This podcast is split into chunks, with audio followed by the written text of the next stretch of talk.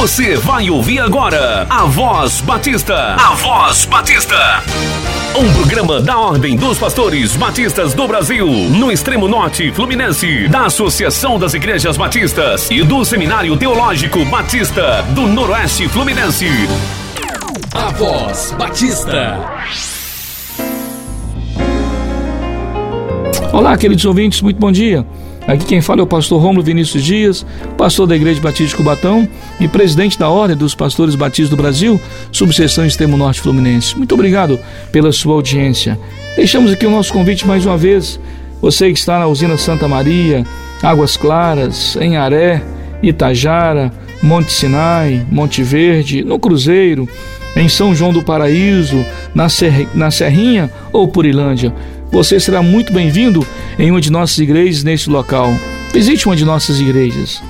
Queridos irmãos e ouvintes, nós começamos ontem a falar sobre a blasfêmia, a blasfêmia dos fariseus. E é interessante quando nós encontramos mais uma vez a expressão de que Jesus Cristo ele expulsava demônios através de Beuzebu, era a palavra dos fariseus. Jesus então coloca algo muito espetacular para cada um deles. Olha, o reino não pode ser dividido Queridos irmãos, prezados ouvintes, quantas vezes nós dividimos as nossas igrejas por questões humanas, por questões que não levam a lugar nenhum, muitas vezes por, por problemas administrativos.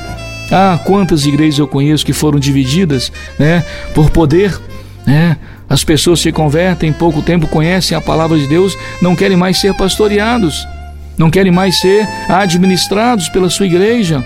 Então acabam organizando outras igrejas. Olha, infelizmente, muitas e muitas igrejas. Lembro-me do tempo da calça comprida, quantas igrejas batistas foram divididas dessa forma, né? Por bater palma. Olha, o reino não pode ser dividido. Una-se à sua igreja, una-se ao seu pastor, trabalhe para que o reino de Deus seja honrado e glorificado através da sua vida. Jesus explica isso para os fariseus e eles muitas vezes não conseguem compreender. E quando nós falamos hoje que o Espírito Santo ele tem poder e nós expulsamos demônios pelo poder do Espírito Santo, aí chegamos mais uma vez na blasfêmia que os fariseus ah, estavam ali colocando. Jesus mais uma vez coloca, como já colocamos, de que todos os pecados serão perdoados. Se você falar de Jesus, vai ser, você vai ser, vai ser perdoado. Se o seu pecado for contra a carne, será perdoado. Se você matar alguém, roubar, mentir, você será perdoado. Mas quando você comete blasfêmia contra o Espírito Santo, ou seja, quando você não aceita o Espírito Santo na sua vida como Deus, isso é blasfêmia.